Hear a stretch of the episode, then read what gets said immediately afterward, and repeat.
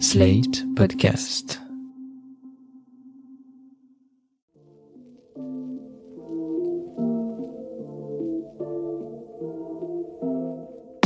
Bonjour et bienvenue dans New Deal, le podcast sur les États-Unis avec Laurence Nardon, responsable du programme Amérique du Nord à l'IFRI. Bonjour Laurence. Bonjour Christophe. Laurence, la colère française ne semble pas du tout retomber après l'annonce inattendue de la rupture du contrat de vente de sous-marins à l'Australie le 15 septembre. Plusieurs raisons ont été avancées pour expliquer ce soudain revirement. Un coup de jarnac britannique, les retards et dépassements des coûts de la part du Naval Group et d'autres dont on vous parle dans le dernier épisode de notre autre podcast, Le Monde devant soi. Mais aujourd'hui, Laurence, on va explorer une autre piste, la nouvelle vision stratégique des États-Unis. L'achat de sous-marins américains par l'Australie s'opère en effet dans le cadre d'un accord de défense anglo-américano-australien organisé pour contrer la menace chinoise. Cet accord qui a reçu le nom si doux aux oreilles françaises de AUKUS. Cela voudrait donc dire que les États-Unis ne sont pas du tout en retrait, comme on a pu le croire au lendemain de leur départ d'Afghanistan, mais au contraire qu'ils sont en plein redéploiement autour de la Chine. Je voudrais donc, Laurence, qu'on s'intéresse aujourd'hui au pivot stratégique de Washington vers ce qu'on appelle l'Indo-Pacifique. Pourquoi cette nouvelle direction géopolitique? Est-ce qu'elle fait débat aux États-Unis? Et question importante, vue de Paris, la France et l'Europe sont-elles définitivement exclues de ce nouvel axe? La conclusion de ce nouvel accord de défense entre les États-Unis, l'Australie et la Grande-Bretagne, il vient prouver que la ligne anti-chinoise a vraiment le vent en poupe à Washington et qu'elle entrave les velléités de repli sur soi qu'on avait pu voir euh, dans les dernières années. Rappelez-vous, entre 2016 et 2020, l'administration Trump avait pratiqué un nationalisme de repli. Du côté démocrate, on voit aussi le courant de gauche, celui qui est porté par Bernie Sanders, être très opposé aux interventions militaires américaines à l'étranger. Mais du coup, on peut voir le départ américain d'Afghanistan comme une conséquence de cette volonté de se retirer des affaires du monde. Oui, tout à fait, et ce serait très logique. Mais pour l'establishment diplomatique traditionnel de Washington, celui qu'on appelle le blob de manière péjorative, je vous en ai déjà parlé, et puis d'autre part pour les militaires, le retrait d'Afghanistan, il ouvre au contraire la possibilité de pivoter sur ce qu'on appelle la zone Indo-Pacifique. Alors elle correspond à quoi cette zone Indo-Pacifique? Ben, C'est un terme qui est apparu dans les débats stratégiques en Australie et en Inde autour de 2005, donc il y a, il y a déjà un petit moment. Il avait ensuite été repris par les Japonais et, et principalement Shinzo Abe en 2007. Premier ministre à l'époque qui proposait d'ailleurs l'objectif plus large de maintenir un Indo-Pacifique libre et ouvert. L'idée derrière le concept indo-pacifique, c'est de renforcer le groupe des puissances hostiles à la Chine en ajoutant au Japon, à la Corée du Sud, à l'Australie, etc., l'Inde et tout l'océan Indien. Ça constitue donc une vaste région qui ferait cercle autour de la Chine. Pour ce qui concerne les États-Unis, le terme est apparu à partir de 2010, au moment où l'administration Obama proposait le pivot vers l'Asie, un concept introduit par Kurt Campbell, qui était alors au département d'État, et selon lequel il fallait que les États-Unis se retirent de l'Atlantique et de la vieille Europe, se retirent aussi du Grand Moyen-Orient pour se tourner vers la vraie menace du XXIe siècle, c'est-à-dire la Chine, et donc entourer la Chine sur ce théâtre euh, indo-pacifique. Bon, en l'occurrence, le pivot vers l'Asie d'Obama, il avait été retardé par les printemps arabes à partir de 2011. Mais il est revenu. Le terme Indo-Pacifique, il a été adopté officiellement par Trump et sous son administration, il était devenu synonyme d'une ligne très dure vis-à-vis -vis de la Chine. C'est à cette époque-là que le commandement militaire unifié Pacific Command a été rebaptisé Indo-Pacific Command. Et puis aujourd'hui, l'administration Biden le reprend à son compte. C'est ainsi que Kurt Campbell, donc l'inventeur du pivot vers l'Asie, nommé au printemps dernier coordinateur pour les affaires indo-pacifiques au NSC, le National Security Council, donc ce Conseil de sécurité nationale qui est à la Maison Blanche auprès du président. Mais quels sont les, les différents ou les points chauds stratégiques qui motivent ce pivot vers l'Indo-Pacifique? La menace chinoise, elle est tous azimuts, si vous voulez. Il y a les droits de l'homme, il y a le commerce, la finance, etc. Mais pour ce qui concerne la géopolitique euh, proprement dit, ce qui inquiète les États-Unis, ce sont les prétentions maritimes de la Chine à partir des îlots artificialisés qu'elle construit en mer de Chine du Sud. Il y a aussi les menaces sur les voisins de la Chine. Mais vous l'avez dit en introduction, c'est surtout Taïwan. Cette île dans laquelle le gouvernement non communiste de la Chine s'est replié en 1949, lorsque Mao a eu gagné la guerre civile, Depuis cette époque, la Chine communiste continentale considère que Taïwan fait partie du pays et aspire donc à une réunification. Et Xi Jinping, donc le président actuel de la Chine, a encore rappelé en juillet dernier, dans un discours prononcé pour le centenaire du Parti communiste chinois, que le pays avait vocation à récupérer l'île de Taïwan. Île de Taïwan qui a un accord de protection militaire avec les États-Unis. Les États-Unis anticommunistes ont très naturellement soutenu Taïwan à partir de 49. Il y a eu un traité de défense mutuelle États-Unis-Taïwan signé en 1954, mais il a dû être annulé lorsque les États-Unis ont reconnu la Chine sous Kissinger et ensuite sous Carter. Ça s'est fait officiellement en 1979. Mais la même année, 79, les États-Unis ont quand même passé le Taiwan Relations Act, une loi américaine qui met en place ce qu'on appelle l'ambiguïté stratégique, c'est-à-dire que officiellement il n'y a pas d'accord de défense, mais officieusement les États-Unis sont aux côtés de Taïwan. C'est un pays qui a une industrie florissante et qui est d'ailleurs extrêmement importante aujourd'hui pour les États-Unis à cause de la production de semi-conducteurs qui est très importante à Taïwan.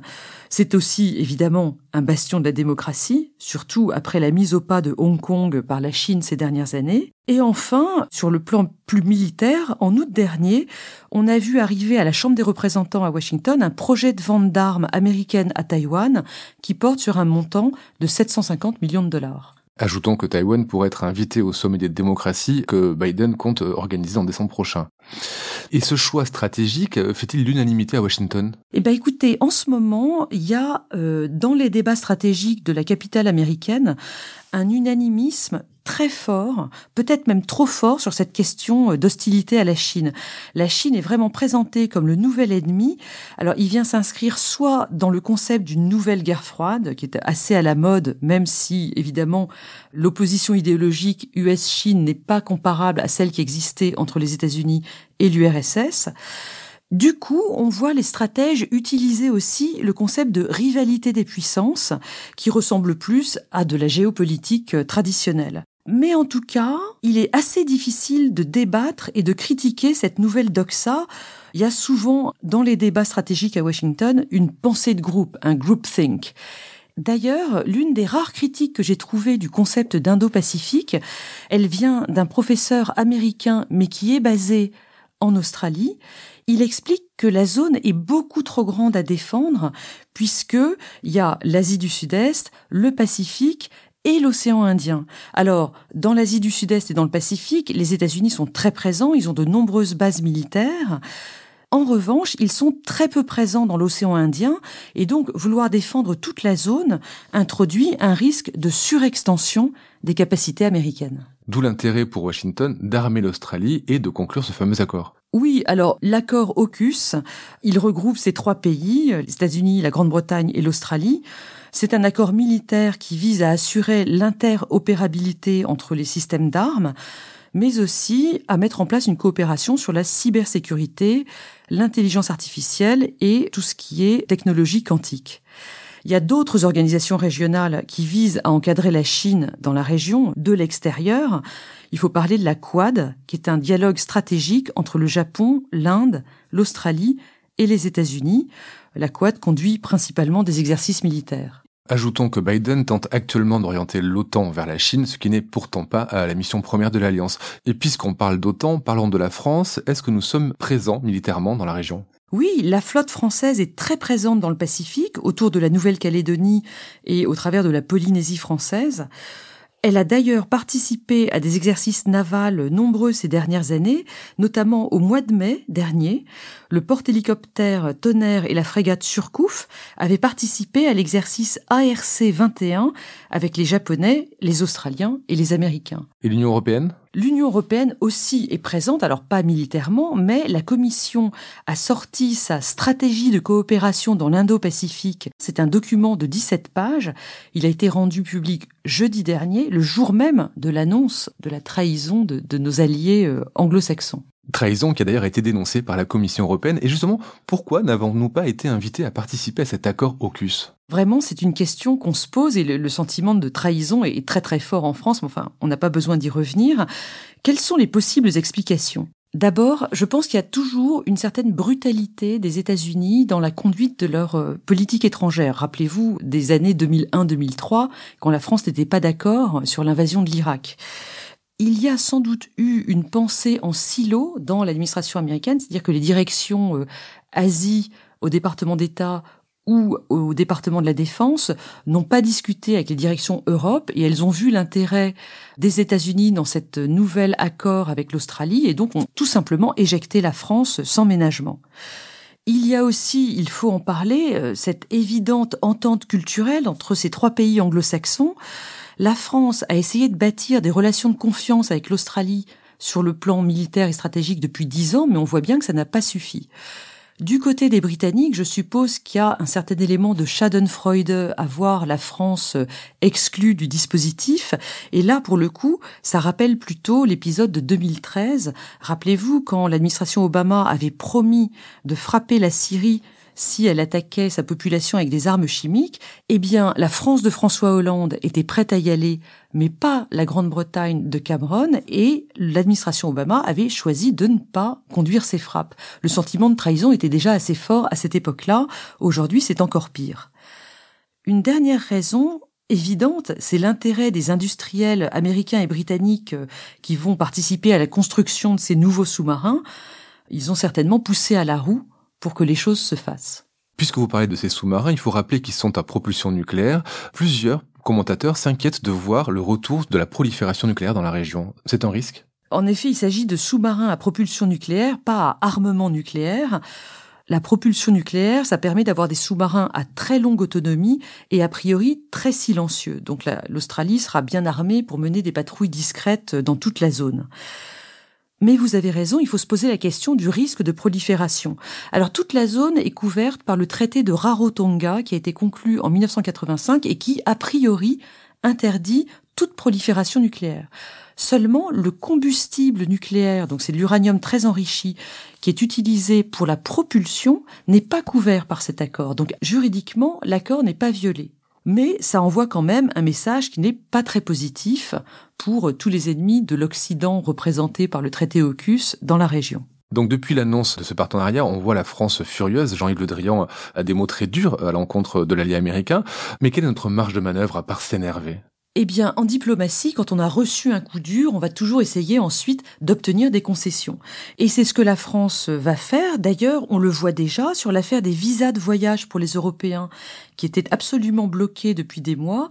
On a vu les États-Unis annoncer euh, la possibilité de retourner aux États-Unis pour les vaccinés européens à partir du mois de novembre elle va sans doute également essayer d'obtenir des avancées sur les questions commerciales ou sur les questions de tarifs douaniers datant de l'ère Trump et qui ne sont pas encore réglées. Mais cette trahison américaine, c'est aussi une chance pour l'Europe, parce que la France va pouvoir arguer de cette trahison pour reprendre ses propositions d'autonomie stratégique européenne, un concept dont on sait qu'il suscite la réticence de l'Allemagne, mais surtout des États proches de la Russie, comme la Pologne ou les États baltes, qui préfèrent rester sous protection américaine.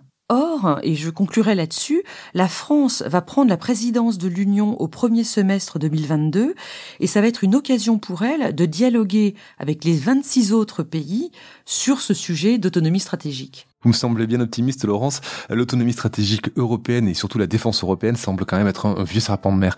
Merci pour vos explications et vos analyses. On se retrouve la semaine prochaine pour un nouvel épisode de New Deal. Au revoir Christophe, à la semaine prochaine. Retrouvez New Deal chaque semaine sur slate.fr ou votre plateforme de podcast préférée.